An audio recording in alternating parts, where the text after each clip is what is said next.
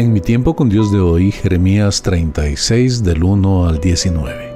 Fue durante o justo antes de la primera invasión de Babilonia, año 605 a.C., cuando Daniel y otros cautivos fueron llevados a Babilonia. Dios le ordenó a Jeremías que no solo hablara sus profecías, sino que también las escribiera. Esto debe de incluir todas las palabras proféticas que él había dado hasta este punto. Dice, desde el día en que comencé a hablarte. Tal vez estas ya estaban escritas de alguna manera y a Jeremías se le ordenó el compilarlas. Si la vida de Jeremías estuviera en peligro, si no tuviera hijos que continuaran con su mensaje, si la nación y la totalidad de la sociedad estuvieran a punto de colapsar, entonces un rollo preservaría el mensaje. Había un gran precedente en el descubrimiento de rollos que sucedió en el templo en el año 621 a.C.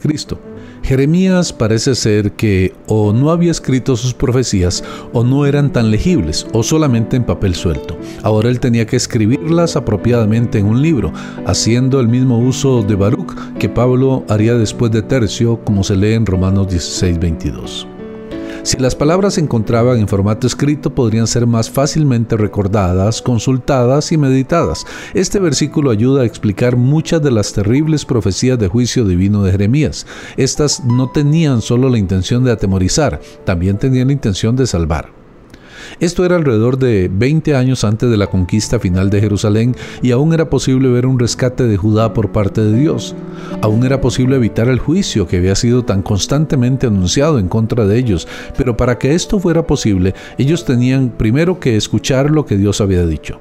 Segundo, todo hombre tenía que alejarse de su maldad. Tercero, si ellos hacían esto, Dios graciosamente les promete el perdonar su iniquidad y su pecado. El profeta hizo que Baruch escribiera las palabras que Dios había hablado a Jeremías. El profeta mismo no tenía que escribir las palabras para que fueran las palabras de Dios. Había una larga relación entre el escriba y el profeta. Diecisiete años después, en el atardecer de la caída final de Jerusalén, Jeremías le confió a Baruch el título de propiedad que le había comprado a Anatot. El profeta tenía prohibido entrar al templo. No estaba encarcelado, pero a las áreas del templo le estaba prohibido entrar. Así que envió a Baruch a leer la palabra de Dios escrita al pueblo de Jerusalén justamente en el templo. La palabra de Dios por sí misma tiene poder. Aparentemente incluso, aun cuando habían tantos corazones alejados de Dios en Jerusalén y Judá, ellos aún cumplían con días particulares de ayuno como estaba instruido en la ley de Moisés. Ellos de alguna manera podían cumplir con estos aun cuando sus corazones estaban alejados del Señor. Se esperaba que ellos escucharan, oraran y se arrepintieran, como se describe antes en Jeremías 36.3. Baruch hizo como Jeremías le dijo, pero no hubo respuesta por parte del pueblo. Este fue el año siguiente después de haberse escrito el pergamino descrito en la primera parte de Jeremías 36. Es difícil saber si esta fue la lectura del pergamino descrita primero en Jeremías 36.8 o la segunda lectura del pergamino algunas semanas o meses después. Con los babilonios rodeando las naciones que rodeaban a Judá, el pueblo sintió que debían tomarse todas las medidas posibles, así que ordenaron un ayuno en la presencia de Jehová. En el mejor de los casos, esto mostraba una seriedad en la búsqueda de Dios y corazones listos para el arrepentimiento. El noveno mes es diciembre, año 604 a.C. Fue cuando los babilonios derrotaron a Askelón en las planicies de Filistea, un incidente que probablemente provocó el ayuno. Ahora nótese que fue el pueblo, no el rey, quien proclamó el ayuno.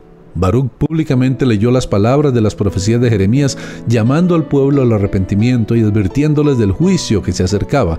Él lo hizo esto a oídos de todo el pueblo. Safán fue un buen padre, igual que un gran líder. Sus hijos estaban entre los héroes olvidados de la Biblia.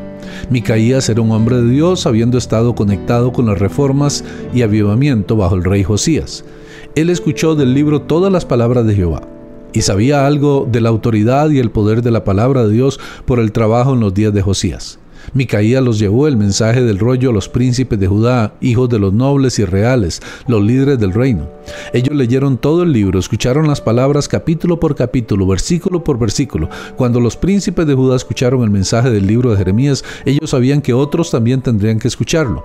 Ellos querían que otros lo escucharan directamente del rollo en su mano aunque sabían que el mensaje de Jeremías de parte de Dios traería problemas. Ellos pensaron que lo mejor era contarle al rey directamente. No podían hacerlo de otra manera. Si estas cosas llegaban a oídos del rey y ellos no lo decían primero, ellos corrían el riesgo de hacerlo enojar.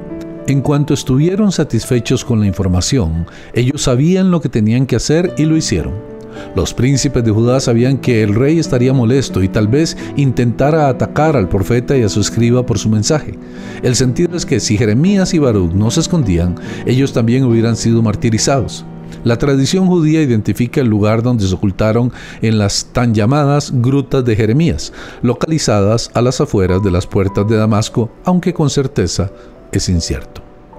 Espero que este tiempo haya sido de bendición y edificación para su vida. Soy el pastor Carlos Umaña.